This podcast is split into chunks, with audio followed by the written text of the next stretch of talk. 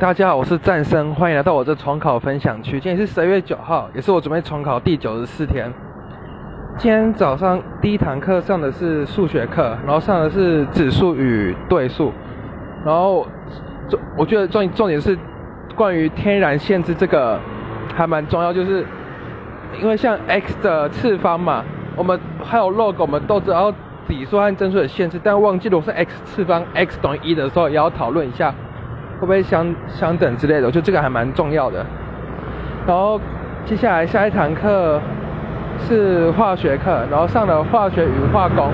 我觉得主要是教上的是交换那个什么树树脂，什么交换交换树脂那边可以可以那个对于水过过滤的水，这个还蛮重要的。然后要先过氢离子，再过 OH。因为 OH 跟很多阳离子都会沉淀，所以不能放在前面，要先放在后面。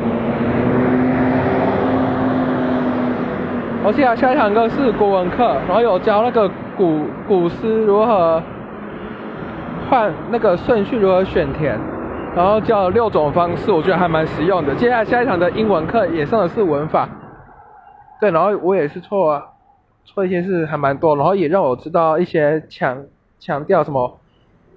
分分列句的用法，还有作文的写法，然后我今天分享就到此结束，谢谢各位。